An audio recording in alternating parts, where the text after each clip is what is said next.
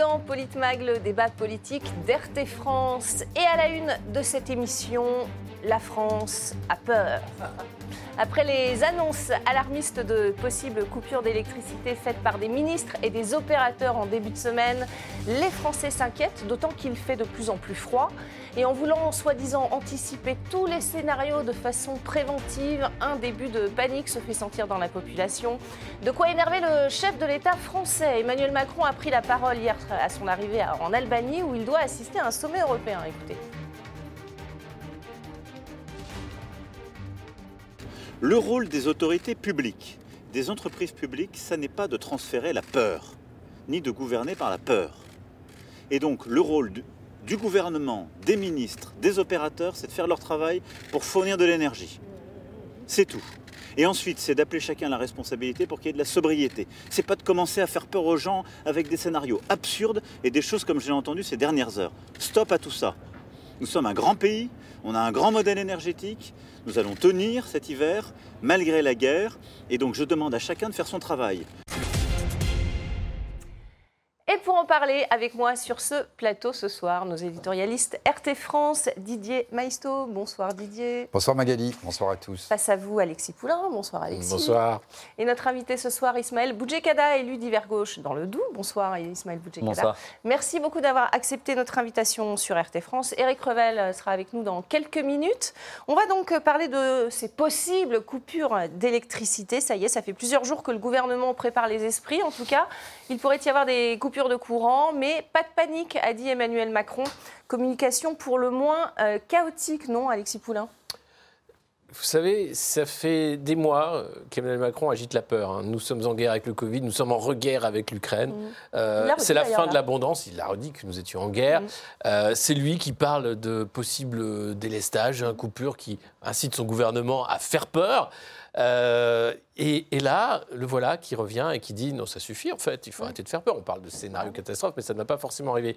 Alors, de deux choses l'une, soit c'est d'une perversité absolue et c'est les injonctions contradictoires comme on a connu pendant le Covid pour rendre les gens fous, soit il se rend compte qu'il est allé un peu trop loin dans la politique de la peur et que là, ça pourrait être euh, la goutte d'eau. Alors, il y en a beaucoup des gouttes d'eau. Hein. Il y a le masque, il y a l'inflation, il y a euh, la, perte du pouvoir d'achat, il y a, etc.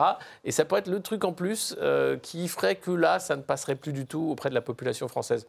Euh, donc, il, marche sur des œufs et encore une fois, il souffle le chaud et le froid. Alors plutôt le froid, hein, puisque là, c'est la sobriété énergétique, mm. mais globalement, euh, on ne comprend pas son message comme d'habitude. Mm. Ça, démontre quoi, Didier Maisto, euh, le fait de souffler le chaud et le froid comme ça? Ça démontre le en même temps. Mm. C'est l'homme qui crée tous les possibles pour toujours se ménager une petite porte de sortie et jouer l'arbitre des bonnes grâces. si ça va mal, il dira je vous l'avais dit, et d'ailleurs on a anticipé, euh, et tous les services de l'État euh, sont mobilisés, euh, parce que nous souffrons beaucoup de la guerre. Si ça n'arrive pas, il aura beau jeu de dire, vous avez vu, il faut toujours garder son sang-froid, parce que c'est ça à diriger, c'est garder son sang-froid. Et prévoir, c'est aussi... C'est quand même un modèle, je veux dire, de, de, de, fausseté, d'ignominie, de mensonge. Et le plus étonnant, enfin, non, je dis ça avec un brin d'humour, mais c'est que plutôt que de poser les bonnes questions, tous les médias mainstream, mm. à sa suite, le lendemain, que ce soit la presse écrite, les radios ou les télés, ont fait dans la psychologie euh, du président de la République. il s'est fâché tout rouge, il est sorti de ses gonds, a fait un long papier sur France Info. Euh, toutes les télés, toutes les radios. il était euh, très agacé. Hein. Ah, il est agacé. Oh, le président se fâche tout rouge. Bah, ce qui en dit long aussi, quand même, sur la caisse de résonance que sont devenus les médias de masse. Mm. Opération déminage du gouvernement aujourd'hui. Olivier Véran, le porte-parole du gouvernement, dit qu'il ne faut pas se concentrer sur la peur. Écoutez. Nous agissons pour que l'ensemble des centrales nucléaires puissent retrouver une activité normale le plus vite possible. Et le dernier principe, il est fondamental, c'est le principe d'unité. Et les Français ont toujours montré qu'ils étaient solidaires, citoyens dans leur comportement. Et bien, c'est euh, à ce même principe d'unité que nous faisons appel. Et avec ces situations-là, nous passerons un hiver dans de bonnes conditions. Donc, j'entends parfaitement les interrogations, les peurs que peuvent soulever le simple fait d'aborder l'idée qu'il puisse y avoir un mois de janvier très froid, potentiellement. On n'en sait rien encore d'ailleurs. Mais je, dis, il ne faut pas se concentrer sur la peur, il faut se concentrer sur les voies et moyens avec lesquels nous pouvons chacun d'entre nous agir, l'État, les administrations, les entreprises et les Français. Éric Revel nous a, nous a rejoint sur ce plateau. Bonsoir Éric. Bonsoir. Est-ce que vous avez peur?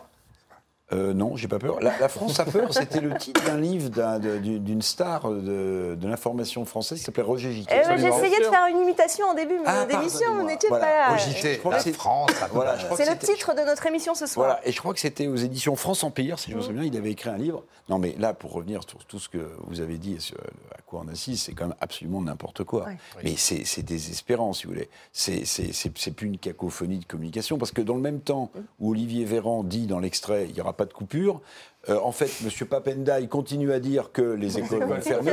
Enfin, c'est absolument. On va en parler.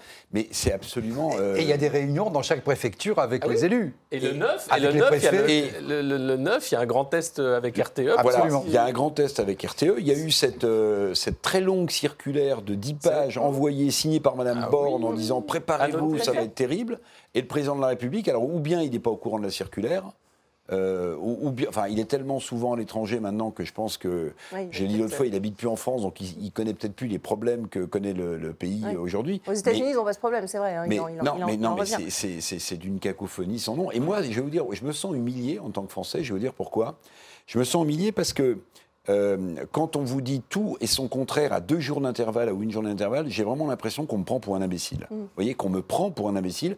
Et ça, ça me, ça me meurtrit. C'est-à-dire que je, je me dis, mais il pense que j'ai une mémoire de poisson rouge, que je ne me souviens pas, Monsieur Véran, ce qu'il a dit hier ou avant-hier Mm-hmm. sur le même sujet. Donc, enfin, c'est- absolument désespérant. Euh, on nous prend pour des imbéciles. On ne sait pas d'ailleurs euh, ce qui va réellement se passer. Non, on a oublié, par exemple. hein. On a oublié, par exemple, un fait majeur. Tout ça, ça passe crème, comme disent les jeunes. On nous avait expliqué que les réacteurs euh, d'EDF, si vous vous souvenez, il y a quelques mois, Oui. seraient opérationnels à la fin décembre. Oui. Eh ben, c'est pas Alors le cas. justement, Eh ben, eh ben, c'est pas le cas non plus. il devait y en avoir neuf euh, qui devaient Voilà. ouvrir Et fin Voilà. décembre. Où est-ce qu'on en est d'ailleurs On peut parler de cette info du, du canard enchaîné aussi du jour euh, sur l'import d'uranium depuis la Russie. Oui. Euh, en France, euh, qui vont en importer trois fois plus et on envoie nos, nos déchets pour le, re- le recyclage. Là, il n'y a pas d'embargo, il n'y a pas de sanctions, hein, Mm. ça, ça passe. Mais comment vous voulez que les Français croient à ce qu'on leur dit aujourd'hui Euh, notamment, Madame, Madame Borne est montée à la tribune tout à l'heure à l'Assemblée nationale pour expliquer que tous les scénarios Mm. euh, avaient été étudiés, qu'il ne se Mm. passerait rien de grave. Non. Alors que précisément, quand on nous dit que tous les réacteurs seront, seront en marche fin décembre, on constate bien que, que, que ce n'est pas le cas. Oui. Et puis alors attendez, on découvre des petites choses. On découvre des petites choses. Par exemple, petit détail absurde, mais pour les agriculteurs très important, si vous n'avez pas d'électricité, la traite des vaches, vous la faites comment Puisque tout est électrique? S'il n'y a pas d'électricité, alors Oui, qu'on oui. vient de mettre un chèque de c'est- c'est- 100 euros pour aider les gens à payer leur essence, mais vous savez quoi? Les 11 000 pompes à essence, elles marchent marche à l'électricité. Mais bien sûr, tout Bon, marche à enfin, l'électricité. c'est- C'est- ça- on, on va y venir dans le détail d'ailleurs sur euh, comment gérer euh, des situations. Euh, Ismaël Boudjekada, sur euh, ce risque en tout cas de coupure, euh, qu'est-ce que ça vous inspire, vous, en tant qu'élu euh, municipal? Non, une fois encore. Enfin, là, on se rend compte que concrètement, l'exécutif n'a plus aucune crédibilité. Ça fait belle lurette qu'on entend tout et son contraire, comme ça vient d'être dit, que ce soit sur la gestion de la crise sanitaire, les, les masques obligatoires, ensuite plus obligatoires, Oui, le vaccin bah, obligatoire et ainsi de suite. voilà. Et donc concrètement, euh, je pense que ce gouvernement, le président de la République, ont véritablement miné la confiance que nos concitoyens ont justement dans, dans la parole de, de leurs représentants. Et je trouve ça juste dramatique. Ces coupures, elles sont véritablement inquiétantes, puisque, enfin, il y a- y des questions Vous y légitimes. croyez Parce que du coup, on ne sait plus Mais- si ça va arriver ou pas. mais, euh. mais bien sûr que j'y crois, et, et avant même que ça soit annoncé, on nous annonçait au départ qu'il n'y aurait strictement aucune coupure. Oui, Et d'emblée, j'ai fait partie de ces gens qui publiquement disaient mais j'y crois pas. Mm. Ils sont tellement, mais ils font tellement preuve d'un amateurisme de dingue que concrètement on s'attendait au pire. Elisabeth Borne au départ disait il y aura des coupures si jamais euh, la situation entre l'Ukraine et la Russie venait à se tendre. Oui. On savait pertinemment que le conflit était là pour durer Oui. et donc concrètement euh, on s'y préparait. Mm. Et donc je trouve, moi, cette situation pour le moins inquiétante quand on entend que, par exemple, des- certains de nos concitoyens qui sont aujourd'hui sous respirateur Oui, ne seront même pas prioritaires. Mm. Mais c'est, mais c'est juste une dinguerie. Mm. Euh, Il y a des questions même du quotidien qui se posent. Les gens qui ont mais Mais de parce la que nourriture. techniquement, et après, il faut, il faut gérer ça de façon très technique, hein, euh, sur euh, une zone en particulier, on va en parler. Mais quand Bien vous sûr, disiez qu'il n'y aurait pas de coupure, c'est vrai que c'est Emmanuel Macron qui l'avait dit déjà Exactement. en juin dernier. Écoutez-le, c'était dans la presse, mais- c'est une, tra- une transcription, regardez. Je veux vous rassurer, il n'y a aucun risque de coupure parce que quand il y a des besoins, on s'approvisionne sur le marché européen. Quand j'entends à l'extrême gauche ou à l'extrême droite des propositions consistant à dire qu'il faut sortir du marché énergétique européen, c'est une absurdité. Et voilà, et en même temps, il Non, tacle l'extrême droite. Bon, voilà, ben, euh, maintenant, il peut, il peut y avoir des coupures. Oui, et, et- et l'absurdité, c'est lui, parce qu'il faut rappeler qu'on continue avec des accords euh, de, de- de- avec l'Allemagne pour envoyer notre gaz, Mm. par exemple, euh, et, et on n'a pas de plan. Enfin, ce, ce plan de coupure, c'est quoi? C'est l'effondrement. C'est-à-dire qu'un pays qui, autrefois, euh, pouvait organiser ce- ce- ses hôpitaux, ses écoles, euh, son, euh, son, son- euh, grillage énergétique, n'est plus capable de, de gérer ça, avec les centrales qui ont été laissées à l'abandon, malheureusement, par choix politique, encore une fois, hein, non assumé, puisque Emmanuel Macron était déjà à la manœuvre en tant que secrétaire général de l'Élysée. On est là dans un délire où c'est de l'idéologie, du déni, du mensonge pour faire croire que tout va bien, alors qu'en réalité, les Français ne sont pas dupes et voient bien qu'il n'y a rien qui va. Le mois où le chaos, rappelez-vous, d'Emmanuel Macron, c'est lui et le chaos. Euh, et, et ce chaos-là, comme c'est lui, finalement, on a l'impression que c'est normal, parce qu'il est la raison. Mm. Mais 30 il n'y a rien de raisonnable. a rien de raisonnable dans ce qui se passe et dans cette idée de faire des délestages avec derrière RTE qui improvise Enedis en disant oui mais on sait qui sont les gens qui sont sous Mm. respirateur, vous inquiétez pas, euh, on verra avec n'importe quoi. Mais je vais prendre 30, au 30 mot- réacteurs à l'arrêt sur 56. Je vais prendre au mot la fin de, de la citation du président de la République que vous venez de, de rappeler. Mhm. Ce serait une absurdité de sortir du marché européen de l'énergie. Bien, je vais vous donner une information. Grâce à sa sortie du marché européen de l'énergie, l'Espagne a un taux d'inflation depuis hier inférieur au nôtre. Mhm. Inférieur au nôtre. Et elle ne doit ce- cette bonne performance qu'au fait précisément qu'elle est sortie sortie du marché marché. européen de l'énergie. Évidemment. Donc, Monsieur le Président de la République. Donc, Non, mais il y a erreur. quelque chose qui est. Vous avez prononcé le verbe qui convient, c'est croire. Mm. Et nous sommes dans, dans l'ordre de la croyance. Vous avez d'un côté le roi qui, à Tirana, euh, délivre son message euh, royal, et vous avez euh, la première ministre qui euh, nous dit notre avenir dépend du ciel. Mm. Elle a dit ça Oui, la vrai. semaine dernière. vrai. Donc, dans un pays comme la France, doté de quand même prévisionnistes, assez euh, non, mais hasardeux. du- ouais. de prévisionnistes, d'une haute fonction publique, délirant, avec un parc éolien, euh, avec des centrales nucléaires, bon, quand même un pays qui n'est pas un pays en voie de développement. Quand vous avez une première ministre qui dit qu'on va, on dépend du ciel, c'est ce qu'elle a dit. Oui, oui. euh, C'est-à-dire, oh, qu'est-ce qu'elle voulait dire? S'il fait beau, De la météo. on va s'en S'il sortir. fait froid, ça va être- S'il fait froid, on, on s'en sortira pas. Et vous avez Mais quelques vous savez- jours après le président de la République qui dit non mais la France est un grand pays, on va s'en sortir. Pourquoi? Parce que je l'ai décidé, mais tout ça. Donc, on est tributaire de- des températures qui, de- qui On- vont baisser durablement juste ou pas Un chiffre on en- supplémentaire. on en est là, je regardais, anticiper en ça. 2009, la France exportait l'énergie tous les jours. Oui. Tous les jours, tous les jours. Cette année, on on n'en exporterait que 110 jours sur les 365. Ça, là, Donc, on en importe davantage. bien sûr, on importe. Mais ça- là, vous avez euh, un, un chiffre concret, une image concrète Mm. de l'effondrement de la France. Mm. Euh, via son secteur euh, nucléaire qui était méprisé Alors- depuis Lionel Jospin qui a abandonné Superphénix, parce que n'oubliez pas que l'abandon de Superphénix, Oui, oui. c'est pas seulement dire je ne veux pas ce nouveau type de centrale nucléaire. C'était C'est- Madame je qui était à la manœuvre la filière. Vous obérez, vous obérez toute la filière et toutes les innovations Mais de la filière. il faut expliquer pourquoi. Parce qu'en réalité, euh, ce choix politique a été fait parce que a été fait en parallèle le choix de désindustrialiser la France. On a Ah. externalisé avec la Chine, avec l'Inde, la production, et donc on n'avait plus besoin d'autant d'électricité puisqu'on n'avait plus d'industrie, ou beaucoup moins. Et c'était un choix politique, c'était la mondialisation heureuse. On parle de ça il y a une dizaine d'années. Aujourd'hui, on se rend compte que c'est un fiasco total, c'est même dangereux pour les populations, avec la pénurie de médicaments. Maintenant, c'est William Sorin et Sopiquet qui arrêtent de faire des conserves parce que l'énergie coûte trop cher. Demain, ce sera qui? Oui. C'est-à-dire qu'on crée une chaîne, en fait, de, de- de- de pénurie, et, et le temps de reconstruire, de réindustrialiser, tout ça, c'est des vœux pieux, ça va prendre des dizaines d'années. Le mal est fait et on ne va pas le faire du jour au lendemain. Et les centrales, 30 réacteurs arrêtés sur 56, c'est inédit. Et c'était certainement pas prévu. Et quand le patron d'EDF a le malheur de dire ça à l'université du MEDEF, il est remercié. Et, et voilà le nouveau patron d'EDF qui arrive, qui est qui? Un ancien banquier de, de Merrill Lynch, Bank of America, qui a euh, fait en sorte de vendre Alstom à GE à l'époque. Euh, donc qui est clairement là, avec euh, un contrat en main, de faire en sorte que EDF soit démantelé également, avec Absolument. un côté privé et un côté public qui sera un puits de dette, parce qu'il va falloir euh, organiser la maintenance des centrales et le démantèlement de celles qui ne peuvent plus marcher. Donc ces choix politiques, ils ont été faits. L'irresponsabilité, elle est organisée.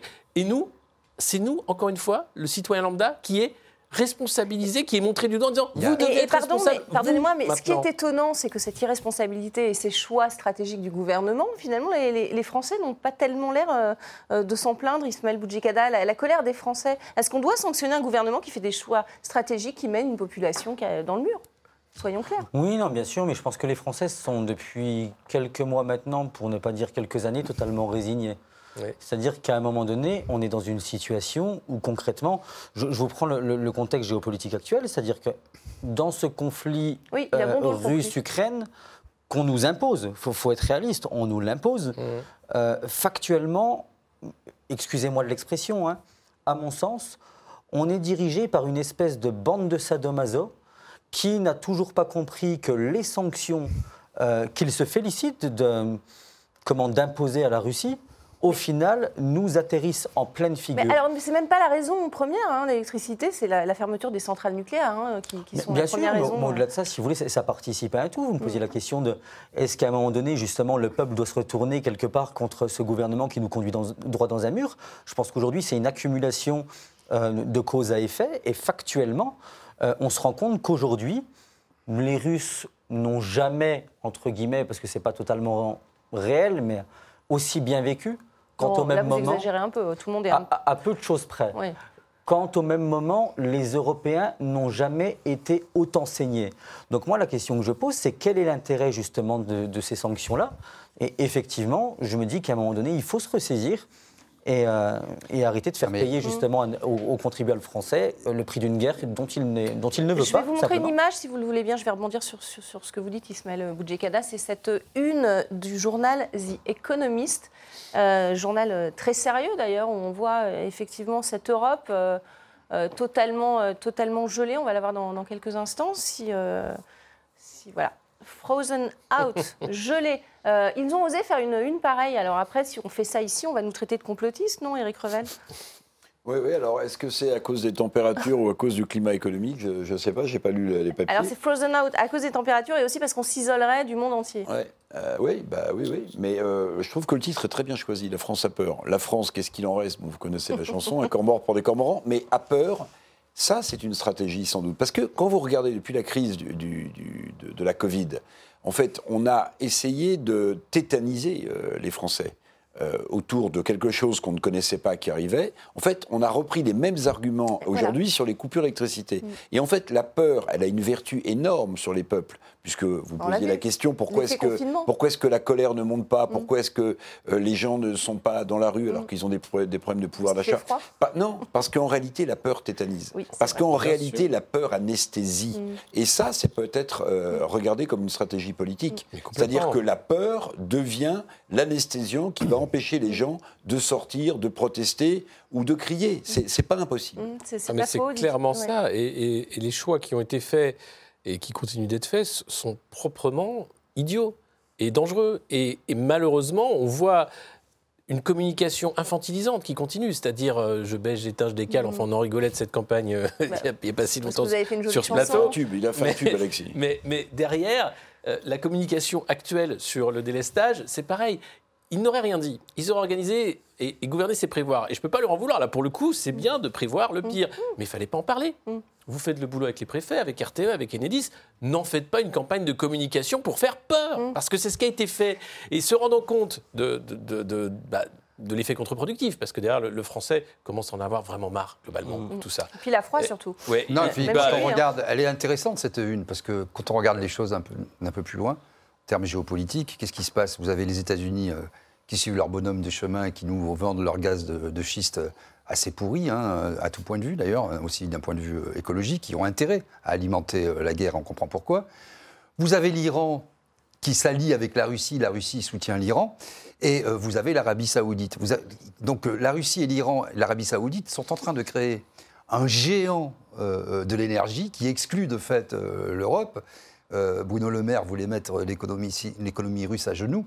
Ouais. Enfin, c'est vraiment pas réussi pour l'espèce, en l'espèce. Deuxièmement, euh, quand on, on remonte jusqu'à Jospin, ça pouvait s'entendre de sortir euh, du nucléaire. On ne sait pas, surtout dans un monde devenu incertain avec des guerres. Pourquoi pas? Je veux dire, mais on- en face, on développe des énergies alternatives et on n'abandonne pas une technologie Et dont voilà, on est les il fallait en champions. sortir en développement, Mais bien en, en sûr, développant parce que dans le même temps des énergies. On se qui- retrouve le bec dans l'eau à devoir euh, rallumer des centrales à charbon, acheter de l'électricité produite au charbon, avec des, conséquences sur le, le porte-monnaie et des conséquences sur la nature. Enfin, tout ça n'a aucun sens. Et puis, il y a autre chose qui est gelé, à mon avis, euh, en Europe, on en, on en a déjà euh, parlé. Euh, c'est euh, l'industrie au sens large. Parce que ce que mettent en place les États-Unis euh, de barrières protectionnistes pour leurs propres industries, les 534 milliards d'euros de subventions, ça se double d'un autre facteur, c'est qu'aux États-Unis, alors gaz de schiste ou pas, l'énergie est quatre fois moins chère Moins cher. qu'en Europe. Absolument. Donc ça veut dire que vous êtes un chef d'entreprise, vous avez des développements à faire, on subventionne votre installation à coût de milliards. Et vous avez une énergie moins chère, vous faites. Vous quoi allez. Vous restez en Mais C'est Europe déjà le cas, hein, il y en a Et bien c'est pour ça aussi que l'Europe est en train de se les Mais sur l'Inflation Act, même si euh, les trois jours de Macron, euh, bien sûr, la Macronie s'est glorifiée en disant bon, Tintin en Amérique, etc., c'est super.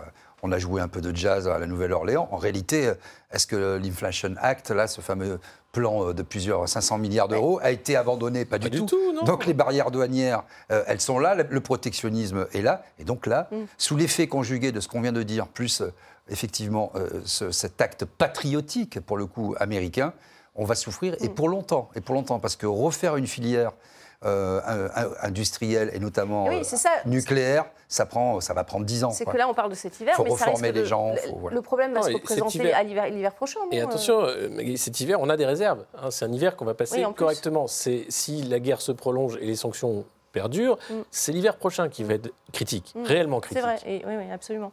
C'est vrai. Euh, pour, pour te dire, il faut baisser la consommation de, de, de 10%. Euh, le gouvernement. Ça Non, tombe bien. Il faut savoir oh. que les, les bah, je vous donne le chiffre, le, Non, non, le mais- chiffre de la semaine dernière, on est à moins 8,3%. Voilà. On est, oui, oui, oui. Euh, c'est 6 réacteurs. On a économisé 6 réacteurs, c'est réjoui le gouvernement aujourd'hui. Sauf que les industries produisent moins, Non, donc mais ils attendez, utilisent moins surtout- d'électricité. Ça s'appelle la récession, ça s'appelle l'austérité. on- faut mettre des mots on là-dessus. culpabilise les ménages français, alors qu'en réalité, la consommation en France, elle est euh, à 80% due aux entreprises et à 20% C'est ça. seulement due aux ménages. Oui, mais les pics, les pics, c'est dû Non, mais ça au- existe, Non, mais d'accord, explication. non, mais d'accord, Mais- d'accord, mais ça veut dire qu'en réalité, euh, je comprends pourquoi on ne fait pas porter euh, euh, le poids sur les entreprises. Parce que si en plus, imaginez, Ouais.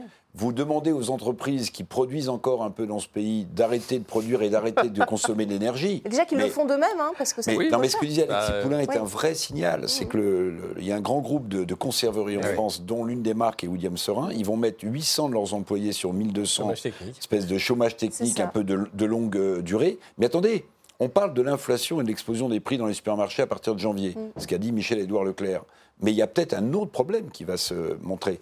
C'est la pénurie d'aliments. Parce que les conserves, pour les, pour les gens qui, qui sont les plus nécessiteux, c'est souvent, un, c'est souvent un bien de consommation courante. Si William Sorin, ou pour des coûts d'énergie, ne produisent plus, ben vous ne trouverez plus de conserves dans les supermarchés. Elles vaudront peut-être plus cher, mais il n'y en aura plus. Donc vous avez le problème de l'inflation et le problème peut-être de pénurie alimentaire. Et le président de ce groupe expliquait un truc incroyable. Sa facture énergétique, groupe William Sorin, va passer de 4 millions à 40 millions d'euros, C'est ça. multiplié par Phénoménal. 10. C'est juste Ce qui va possible. créer cette pénurie euh, adjointe à la peur, un phénomène de précipitation vers euh, les grandes surfaces, etc. Alors, il y a déjà- Et donc, il va y avoir de la pénurie qui sera anticipée par les Ouais. Français. Il y a déjà une précipitation, c'est les Français qui commencent à acheter beaucoup de, de bougies, Ismaël Boudjekada, et des réchauds. Voilà, on retourne, euh, on va faire du camping. euh. C'est la honte. Mais, Pardon. mais c'est c'est quand même dramatique. hein. On se demande si on est bien en train de parler de Vous en la avez acheté, vous en avez acheté des bougies, vous? Non, j'en ai pas acheté. encore. J'en ai pas acheté. Mais, mais pour revenir à cette idée de, de- de la baisse de, de la consommation énergétique, moi j'ai envie de vous dire que c'est- même pas cet appel du gouvernement à la, à la sobriété énergétique. La réalité, c'est que les gens regardent leur portefeuille aujourd'hui, en fait. Ouais. On est en train de saigner les peuples, on est en train de saigner le peuple français aussi. Et concrètement, les gens, c'est- pas tant l'appel à la sobriété qui, qui impacte leur consommation, c'est surtout qu'aujourd'hui, il y a- il y, a le flip total euh, du montant de la facture énergétique. Ouais. Mais c'est juste une dinguerie ce qui est en train de se passer. On est en train, moi je le vois dans les collectivités locales, en tant qu'élu local Bien justement, on est en train de nous parler pour les collectivités locales jusqu'à x10 le montant de la facture énergétique. On est en train de nous parler pour le, le- le- notamment dans les logements sociaux. D'ailleurs, il y avait une, une mobilisation le, le- le 6 mardi devant le ministère du Logement pour, pour essayer de, bah, de contester les, les augmentations des charges. Mais il y a une réalité, c'est qu'aujourd'hui, certains contrats, notamment en Ile-de-France, arrivent à terme au niveau de la facture énergétique et on a un risque de facture jusqu'à x4.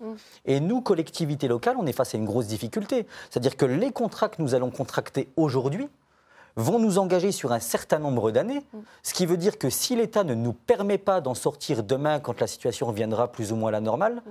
on va se taper des primes et de ouf. Est-ce que le, le prix va, Même après va- le va être le même sur un contrat à 10 ans, c'est Exactement. ça? Non, et et donc c'est là toute la Et difficulté puis quand pour la nous. pompe sera tarie de finalement du quoi qu'il en coûte qui est poursuivi et que, on va, se- que la crise sera passée et qu'on va se retrouver comment? Mm. sans, sans, sans industrie, avec des, des entreprises qui ont mis la clé sous la porte, euh, sans capacité à produire euh, de l'énergie. Donc c'est plus qu'une crise. C'est on a installé de façon chronique un système qui, fait- qui nous rend dépendants de- des superpuissances, la Chine et l'Inde pour les médicaments, le textile, euh, etc. La Russie, l'Iran, l'Arabie Saoudite et les États-Unis euh, pour l'énergie. Mm. Et donc, euh, on n'a plus que les yeux pour pleurer. On a, des- on a tout misé en France contexte, sur le service. Mais le service, si vous avez que du service, pas d'industrie, euh, je ne sais pas ce que, à quoi vous servez et ce que vous servez aux gens. Dans ce contexte, Eric Revel, euh, vous qui êtes spécialiste économique, c'est compliqué de réindustrialiser, d'inciter les entreprises à, à se créer ou à, ou à revenir en France Mais oui, mais ce qui est le plus grave, en fait, c'est pas les capitaux pour euh, relocaliser les entreprises. C'est que quand vous délocalisez, vous délocalisez aussi votre technologie.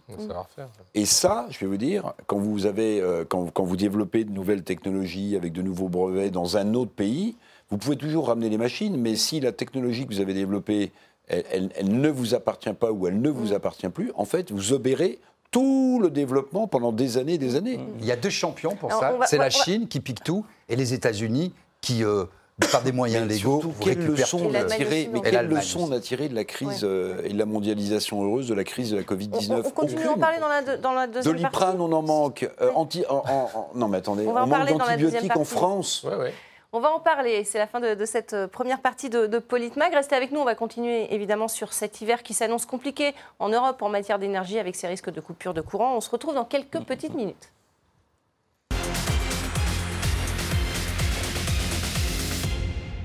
Bienvenue dans cette euh, deuxième partie de Politmag. Opération déminage du gouvernement alors que la France a peur de possibles coupures d'électricité cet hiver. Euh, Suite aux, aux propos alarmistes de certains ministres et opérateurs, on va l'entendre, Emmanuel Macron est la chef du gouvernement rétropédale en ce moment. Écoutez euh, Elisabeth Borne. Bien évidemment, les préfets, en lien avec les collectivités et les associations, étudient comment protéger les Français, notamment les plus vulnérables. Et contrairement à ce que des propos maladroits ont pu laisser penser, nos hôpitaux seront toujours alimentés en électricité et les personnes malades à domicile seront toujours prises en charge. Donc je le redis, notre engagement de tous les instants, c'est de mobiliser chacun pour assurer la sécurité d'approvisionnement en électricité. Notre responsabilité, c'est de planifier tous les scénarios sans faux semblants, mais sans agiter de fausses peurs. Voilà, responsabilité. Voilà euh, le maître mot. Euh, On l'a entendu souvent, même pendant le Covid. On a l'impression de revivre un peu cette même communication, Alexis Oui, c'est la même chose, mais il faut qu'ils arrêtent de travailler avec McKinsey. Mm. quoi. C'est- C'est-à-dire qu'ils ils font des scénarios. Ça, c'est un truc de consultant aussi. Mm. Euh, ah, on va faire des scénarios, mais n'en parlez pas. Faites-les parce que c'est votre métier, évidemment, de prévoir, mais n'en faites pas une campagne de communication. Mm. C'est tout ce qu'on vous demande. Et derrière, quand euh, on se rend compte de l'inanité hein, de cette campagne, parce qu'en réalité, ce plan de délestage, ce plan de coupure, sert quasiment à rien. Hein. C'est un pansement sur une jambe de Bah, bois. C'est pour éviter que tout saute, en fait. Non, mais ça ne sert à pas grand-chose. C'est vraiment pour dire, bon, on va voir, c'est pour pousser les Français à davantage d'économie d'énergie. Euh, et Bon, ça fait pas de mal au porte-monnaie en même temps. hein. ben, les Français vont le faire de toute façon, parce qu'ils n'ont pas le choix. Il y a l'inflation, il y a la baisse du pouvoir d'achat, il y a le risque de ne pas savoir si son entreprise va survivre euh, les trois premiers mois de l'an prochain, parce qu'Emmanuel Macron, dans une interview récente, a dit que 2023 serait une année difficile, hein, une récession mondiale quand même. Alors la France s'en sortira mieux, mais la reprise, ce ne sera pas avant 2024. Donc c'est annoncé. C'est-à-dire que 2023, c'est encore pire que 2022, et avec euh, toujours les, les- les mêmes données sur la table et toujours les mêmes qui sont à la manœuvre, à savoir des gens qui improvisent au jour le jour et qui essayent de masquer un effondrement à peu près global de notre pays. On va parler plus précisément de ce que disait Elisabeth Borne, le risque euh, sur les hôpitaux et les personnes fragiles qui sont sous respirateur euh, à domicile. Alors, le, le plan de délestage, pour que tout le monde comprenne bien, de nos téléspectateurs, des coupures pour qui et comment Donc, euh, ce seront des délestages euh, par zone pendant deux heures, par zone de 2000 clients en moyenne, euh, alimentés sur une même ligne électrique. Euh, les coupures donc, vont toucher une zone pendant deux heures, puis une autre, etc. etc. Ce sera de 8h à 13h et ensuite de 18h à 20h et les usagers euh, seront avertis a priori euh, la veille vers 17h. Ismaël Boudjekala, vous on avez on tout a les compris? minutes ou pas? C'est Comment? 17h02 euh, ou c'est Ah, 17h08 pile, pile. Ah, c'est environ 17h sur euh, l'avertissement à à la population quand une zone Je sera... blaguais en demandant les aura les sirènes Ah ben non, il y a compris. des sirènes, c'est électrique aussi. Voilà. Alors, c'est compliqué, à mettre en- c'est compliqué à mettre en place, euh, Ismaël. Mais c'est d'autant que gaz. 60% seulement de la population, du coup, euh, risque d'être euh, touchée par ces coupures parce que c'est pas possible ailleurs.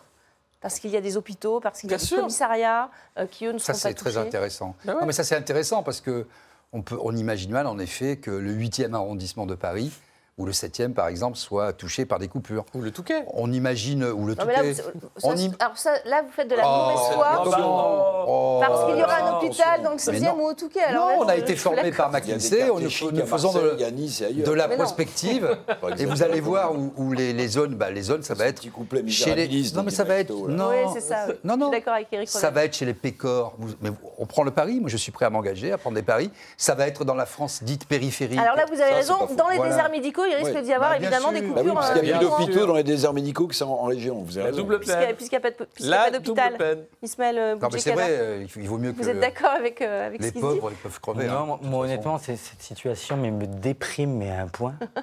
Franchement, mais Pardon. c'est, mais c'est- mais c'est- ah non, mais vous avez raison de rigoler. Enfin, c'est, c'est tellement surréaliste qu'on se demande c'est si, c'est la réalité en fait.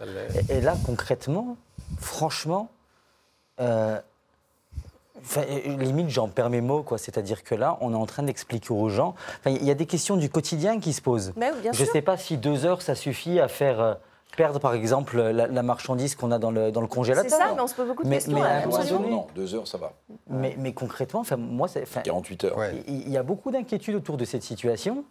Et franchement, mais euh, on, on se demande de qui on se moque, Mm. tout simplement. C'est inédit, Eric Revel. euh, On n'a pas vécu ça. euh, Alors il y a eu des coupures, il y a eu des coupures. Il y a, il y a même chaque année en fait des délestages légers dont on ne s'aperçoit pas en Oui, réalité. oui. hein. Oui, il y a mais des baisses mais là, là, la situation dans laquelle on est, euh, écoutez, même au moment du, des deux grands chocs pétroliers de avait 1973 et 1979, on n'était pas dans cette situation. Il y avait des campagnes, chassons le gaspille. Oui, alors Oui, ça, ça explosé télé. le prix à la pompe, les entreprises avaient, euh, avaient des problèmes, mais euh, je pense que c'est, oui, c'est assez euh, inédit, c'est assez inédit ce qui nous, ce qui nous arrive.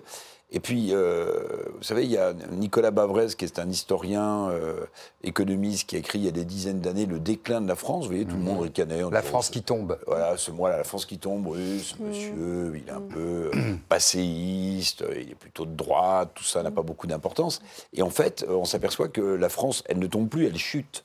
Elle chute. Elle est quasiment en chute libre. Non, mais regardez.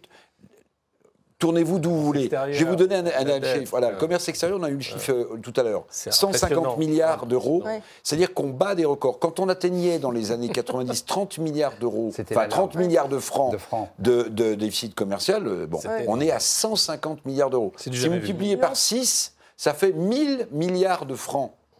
Avec un vase tout à fait Là, là, vous correspondant. perdez Ismaël parce qu'il n'a pas connu. En le franc. excès- Il n'a pas connu, il n'a pas connu, il n'a pas connu Ah, le un franc. petit peu, un petit Un peu. petit peu quand même.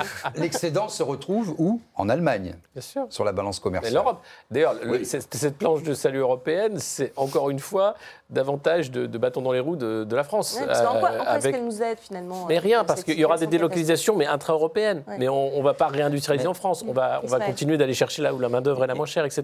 Donc c'est- c'est c'est- c'est illusoire la également. moins chère. Et et je vais être volontairement provoque.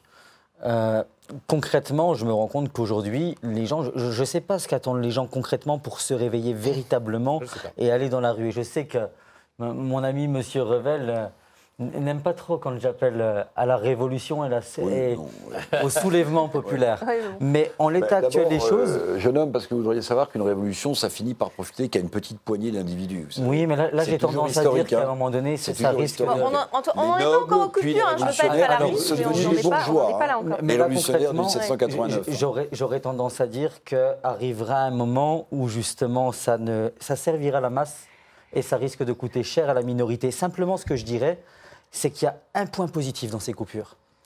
C'est que pendant deux heures, il n'y aura plus d'Internet, il n'y aura plus de téléphone. Et c'est Oui, peut-être si ce qu'il manque aux gens. Si vous êtes en urgence. Mais, mais c'est peut-être ce qu'il manque aux gens.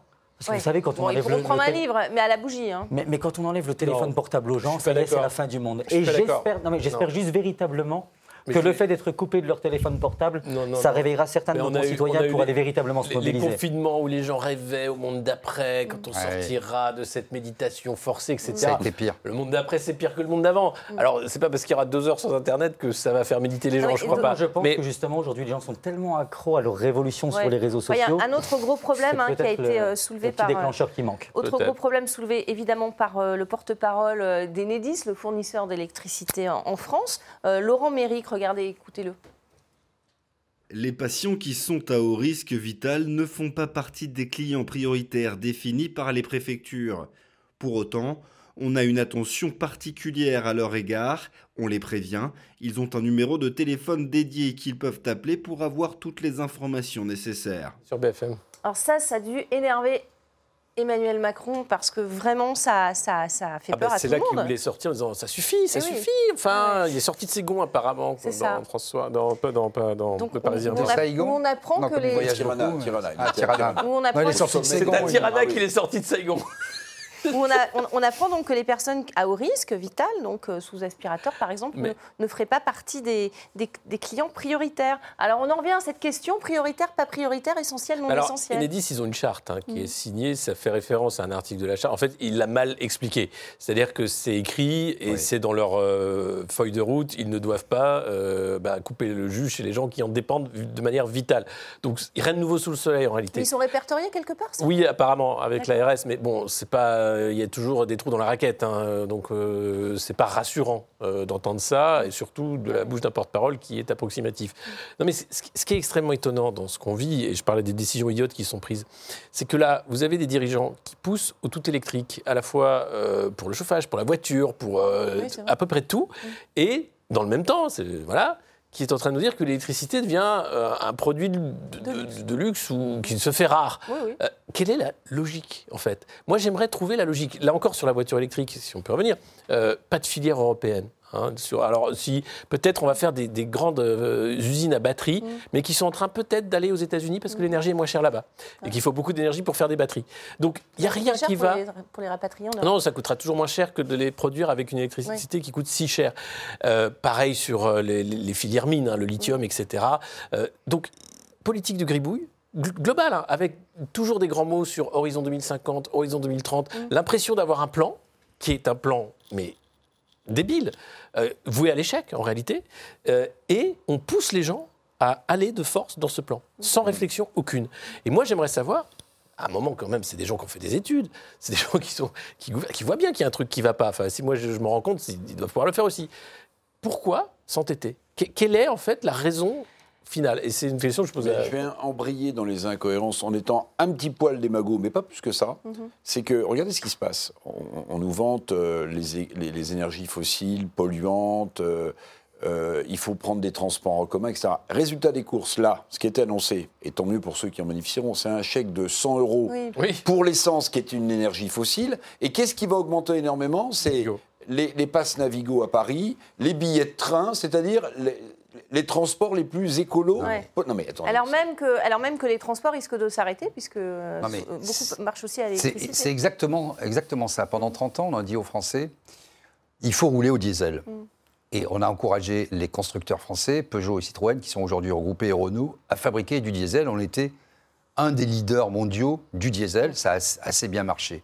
Ensuite, on a dit aux constructeurs, ah, ça pollue un peu, il y a eu des filtres à particules, etc. Il y a encore des particules qui se retrouvent dans l'air, mais les efforts, les efforts ont- qui ont été consentis par les constructeurs sont considérables, ça pollue beaucoup moins. D'un coup, d'un seul, on nous a dit ah non mais le diesel euh, c'est plus possible. Il y avait une fiscalité favorable sur le diesel qui est devenue punitive puisque le diesel coûte plus cher que l'essence aujourd'hui. Ensuite on nous a dit ah l'électricité euh, super euh, il faut continuer mais le nucléaire c'est pas bon. Donc on- on- comme on le disait tout à l'heure on a recours euh, essentiellement au charbon et aux, aux- énergies fossiles, fossiles et on redonne des chèques pour qu'on puisse rouler. Voilà. Et ensuite, on nous a dit ah mais il y a des énergies alternatives. Lesquelles sont-elles Les éoliennes. Les éoliennes qui doivent produire, je ne sais pas moi, Là aussi, il y a du retard. hein, peut-être les énergies renouvelables. 4%, 4 de, l'énergie mondiale. On C'est être à 14 23%, du on parc. est à 19%. Voilà, mais en réalité, c'est 3 ou- à 4 de la consommation euh, nationale. Ça pollue, euh, ça pollue la terre d'abord, ça pollue visuellement. Euh, il y a tout un tas d'impacts, etc. Quand vous habitez à la campagne, la France est quand même un beau pays. Vous avez des montagnes et des, et des, des- des zones entières qui sont défigurées pour produire 4% de l'é- de l'énergie totale. Hmm. Mais euh, on marche vraiment sur la tête, quoi. On va écouter Sandrine Rousseau à présent, justement, qui a réagi à, à cette déclaration du porte-parole d'Enedis, Sandrine Rousseau du parti ELV, et Marine Le Pen aussi qui a réagi. Regardez. Est-ce qu'on a besoin de garder des infrastructures extrêmement consommatrices comme les aéroports de manière prioritaire? Moi je dis non, l'accès à l'éducation est prioritaire et cela fait partie des arbitrages que nous devons faire. Les gens qui sont sous respirateur artificiel et dont la vie est mise en cause par l'arrêt de ce respirateur artificiel ne sont pas essentiels pour le gouvernement. Alors ça aussi, ça, ça a pas mal agacé le gouvernement parce qu'on en vient à un débat essentiel, non essentiel, on s'en souvient. hein, mais on s'en souvient, parce que, que ce que dit Sandrine Rousseau sur les choix, les arbitrages, ils ont été faits pendant le Covid. Mm. On, a, on a bien dit, enfin, le gouvernement a bien choisi quels étaient les commerces non là, essentiels. Ils sont allés jusqu'à fermer les rayons jouets, les rayons sous-vêtements, etc. Là, il parce y a que c'était 14 non 000 sites prioritaires qui ont été choisis. Ah voilà, donc euh, c'est donc c'est déjà fait Et en on ne fait. sait pas comment, pourquoi. Et est-ce qu'il y a eu un débat Super. A-t-il fallu un débat au moins pour, pour le faire? Non Bah, c'est des choses, oui. Bah Non, mais il y a un moment, il faut être un peu euh, rigoureux et scientifique. Quand les commerces euh, dits essentiels euh, sont restés ouverts et les autres fermés, on a fermé des rayons, effectivement, dans les, dans les hypermarchés. Il y avait, comme dans les transports en commun, des milliers de gens, notamment le week-end, dans les supermarchés. Et on a dressé la population française, rappelez-vous quand même, je voudrais rappeler juste ce simple fait, à suivre des flèches avec des sens de circulation par terre, parce que le virus, si on suivait la flèche, allait pas nous atteindre. Oui, non, mais c'est parce qu'on ne croisait pas les gens. Non, mais juste, ça euh, n'a aucun sens voilà, scientifiquement. faut pas se faire face à N'importe quel Non, mais- médecin vous le dira.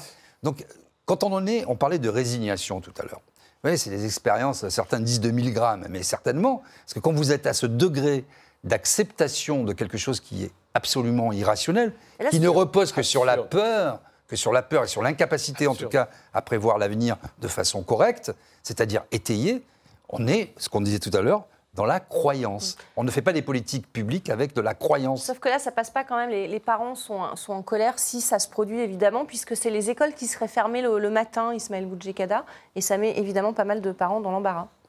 Oui, bien sûr, mais franchement, pour l'instant, on n'y comprend que dalle. hein. Honnêtement, on ne sait pas trop à quoi Si, bah, s'attendre. vous n'avez pas, vous avez pas téléchargé EcoWatt Pas du tout. Non, ben voilà. Je sais absolument pas ce que c'est. Mais là, C'est concrètement, pour lutter contre le Covid. mais, mais- mais franchement, enfin, moi, quand j'entends là ces, euh, ces, ces- ces interventions, mais, enfin, et pourtant, je, je soutiens la NUPES mais à 400%. Mais Sandrine Rousseau, je n'en peux plus. Ouais. Parce qu'elle a dit que c'est les aéroports. Vous voyez, c'est Ah oui, maintenant non, tout, mais- tout le monde y va de son. je crois que vous n'êtes pas le seul. Ah non, mais, mais là, mais concrètement, il faut, faut être Ouais. réaliste. On en vient. Supermarché. Ça n'a plus aucun sens. C'est ça. À un moment donné, aéroports. faut pas oublier qu'on est en train de parler quand même une fois encore de la France. On est là en train de parler. Est-ce que- enfin, on se demande si les aéroports sont essentiels, pas essentiels. Moi, ce qui me scandalise, c'est qu'on a des gouvernements successifs qui nous, est- qui nous ont conduits pardon, dans cette galère phénoménale. Et concrètement, on en vient aujourd'hui à se demander si oui ou non les aéroports seraient essentiels ou pas. Oui, c'est ça. Moi, ce qui me scandalise, Non, c'est qu'effectivement, Rousseau, la ah oui, France tombe Rousseau, aussi oui, bas que pas- ça. Les Verts. Qu'est-ce que vous en pensez, Eric Revel euh, De quoi De Madame Rousseau de ce débat sur. euh, On va maintenant, le, le je débat, sois le gentil débat avec les gentils et euh, méchant avec les méchants, comme dirait Darmanin. Il arrive a un moment, c'est Non, pas mais possible. Qui a le droit d'avoir de l'électricité. Non mais attendez, en plus il y a quelque chose que je ne comprends pas, je vais vous dire.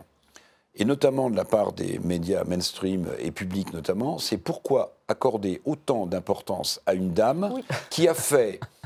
euh, il y a eu donc il y a 12 000 adhérents à Europe. Écologie Les Verts, il y a 5 000, 5 000 ont voté, 5300. 5300, et sur les 5300, elle a obtenu 13% sa motion. Donc on donne la, parole, per- la- la parole perpétuellement à quelqu'un qui représente en gros 1000 voix dans le 500, pays. 500 voix. 500 enfin 500 voix 13% de 5300, ça fait 500 voix. Ok, 500 voix dans le pays mais, mais, mais, mais attendez, mais, mais Non, là aussi, elle on elle est s'indigne tombé, du fait qu'on ferme les mais, écoles. c'est- mais ça, on c'est est pas- tombé ça, sur c'est la pas- tête. Non, non, elle, elle veut fermer c'est les pas aéroports. Mais est-ce que parce ce que c'est qu'un laisser les aéroport écoles ouvertes.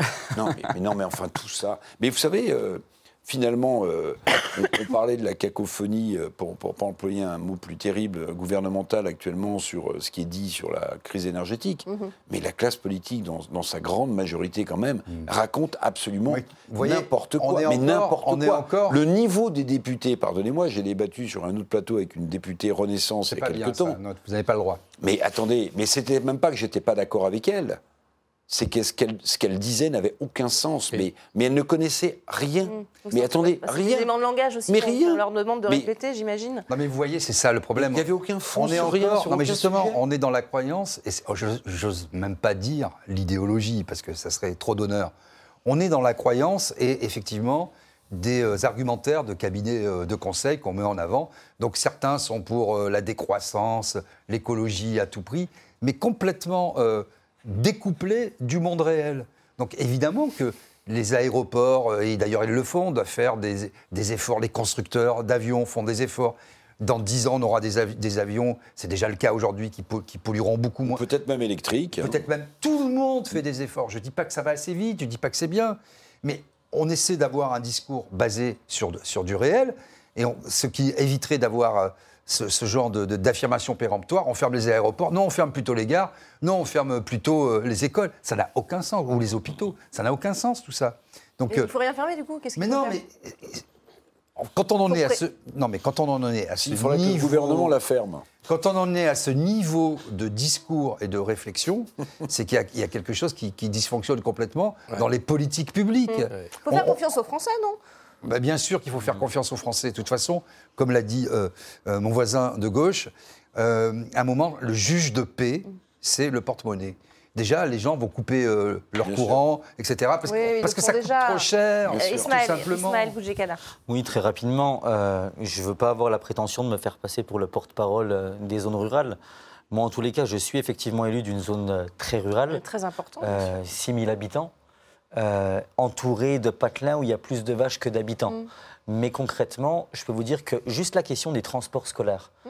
si on ferme effectivement la matinée, je peux vous assurer que d'un point de vue logistique, les transports en commun ne pas. pourront absolument pas s'organiser sur un délai aussi court. Et même si on leur donne un petit peu de temps, croyez-moi qu'ils n'y arriveront pas. Concrètement, dans ces patelins-là, il faut savoir qu'il y a un bus le matin, un bus le soir, et ensuite vous vous débrouillez. C'est ça. On n'est absolument pas desservi comme ailleurs. Et en fait, je pense qu'une fois encore, c'est une décision qui a été mûrie à Paris sans véritablement, enfin, de, de vrais relais au niveau local, dans les zones rurales, dans les zones très peu desservies. Mhm. Et c'est cette France rurale, je rappelle quand même un chiffre, 90% des 36 000 communes de France ont moins de 1000 habitants. Et 80% des Français vivent sur 20% du territoire. Et donc concrètement, je pense que les conséquences vont être dramatiques et que ça va être un casse-tête pas Ouais. possible pour un maximum de foyers. D'autant que les écoles situées à, à côté euh, des écoles non concernées euh, par le délestage accueilleront les enfants euh, des, des personnels prioritaires. Donc allez comprendre, mettre ça en place à partir de 17h pour euh, Honnêtement, savoir je- euh, moi, qui est ça, prioritaire. ça me rappelle les, enfant. les- les- les Euh, moments où les auto-attestations étaient tellement incompréhensibles qu'ils les ont mis à la poubelle en disant non, on ne peut Ouais, plus. Donc, Ça faisait il 8 vaut mieux pas pages, on ne savait pas si hein. c'était pour le chien, pour le vélo. Là, ça va être pareil. C'est-à-dire que ce pas des auto-attestations, mais je, je plains les préfets qui vont être en charge de, de ce merdier. Excusez-moi du terme. Mais, Mais oui. Il vaut, il vaut mieux rire de tout ça et se dire qu'il n'y aura pas de coupure. euh, Non. Oui, voilà. voilà. C'est- Mais C'est je ce qu'on dit, mais bon. Non, c'est pas possible parce qu'on n'a absolument pas peur. On voit bien votre exemple est très, très mais raconter juste une petite anecdote Oui. pendant la, la- la crise Covid. Donc on avait tous nos laissés-passer, nos machins et trucs. Donc moi je travaillais sur la Côte d'Azur, dans le sud de la France. carte de presse. Euh, oui, et, euh, et à un moment donné, je sors d'une ville, donc j'arrivais de mon job, je sors d'une ville et je vois tout un rang de gendarmes, donc tous alignés. Donc je m'arrête, je m'arrête parce qu'il était tard le soir, pas, il me fallait une autorisation pour circuler. Mhm. Je baisse ma fenêtre, je monte, et en fait, le type dit non, non, non, pas du tout. Là, on applaudit les soignants. Bon, bah, en tout cas, vous êtes arrêté, vous êtes un bon citoyen. Euh, Vous voyez le problème des Non, on applaudit les, les- Le les problème soignants. des- et donc, je usines- suis reparti avec mon attestation. c'est génial. Non, mais le problème des usines à gaz dans un système qui dysfonctionne, c'est que vous ajoutez du dysfonctionnement au dysfonctionnement. Oui, c'est ça. Et que chaque fois que vous faites euh, une partition euh, et que vous n'avez pas de vision globale, ben c'est comme les menteurs. En fait, vous enchaînez un mensonge, puis vous enchaînez un deuxième mensonge pour réparer votre mensonge, et à la fin, vous êtes complètement paumé. Et c'est ce qui est en train d'arriver au peuple français. Une réaction peut-être euh, sur euh, ces députés. Vous allez le voir, les députés euh, à l'Assemblée nationale ont froid puisque les chauffages maintenant sont réglés à, à 19 degrés. Euh, ça fait longtemps qu'on demande aux Français de mettre leur chauffage à 19 degrés. Eh bien, ils font la même, euh, amème- amère expérience que de nombreux Français. Euh, vous voyez cette citation de, de Marie Guévenoux, qui est députée Renaissance. Elle dit eh bien, on se rend compte que 19 degrés, c'est frais. Voilà, il Bon, faut, il faut le vivre, il faut le vivre pour le comprendre, Alexis Poulain. Mais c'est-à-dire que c'est systématique. Vous ça, ils avez, le disent aujourd'hui, alors que ça vous fait avez aussi le euh, certaines euh, journalistes d'autres médias mainstream qui se rendent compte qu'il n'y a plus de doliprane pour les enfants. Euh, Quand ça vous touche personnellement, ces politiques Voilà. qui, qui font un mal de chien ça. aux Français euh, qui sont dans la réalité quotidienne, hein, euh, là, vous vous rendez compte en fait de vos politiques débiles. Mm. Parfois non, hein, parce qu'on est quand même, on a affaire à même à un banc d'idéologues assez pointus. Donc tant mieux, tant mieux qu'ils aient froid, qu'ils mettent des doudounes, hein, comme dirait Marie-Antoinette. Ils ont froid, qu'ils mettent des doudounes. Mais ça suffira pas. Euh, il- à un moment, il faut chauffer. Là, vous avez une épidémie de bron- bronchiolite, oui, euh, la grippe, le Covid, etc. Les- depuis que François Braun est ministre, il n'a rien fait pour l'hôpital, si ce n'est promettre davantage. On a froid, sans déconner, on a froid. Oui, mais ça, c'est tout ce qu'ils ont dit, justement. Ils se, C'est- ils se rendent compte qu'il fait froid. Mais tant mieux, mais que ce sont quoi des vieux Il bâtiments. faudrait les mettre à 17, juste pour voir. Et, et- et- et t-shirt, uniquement un t-shirt. Vous avez hein, raison, parce du, que du dans service certains national HLM, il fait universel. 14, et je vous l'assure, je l'ai lu Mais dans la des salles de classe, il fait dans des 14. salles de classe, Voilà, il fait des- 12. Extraordinaire, c'est que les députés de la nation découvrent le Non, mais froid c'est génial. Et découvrent le travail. Parce que la semaine dernière, ils se plaignaient d'être en burn-out, ils travaillaient trop. Non mais vous vous rendez compte Alors, je- on va passer tout de suite, si vous voulez bien, à, génial. à Politmag, l'actus qui a retenu notre attention rapidement dans le reste de l'actualité. C'est merveilleux.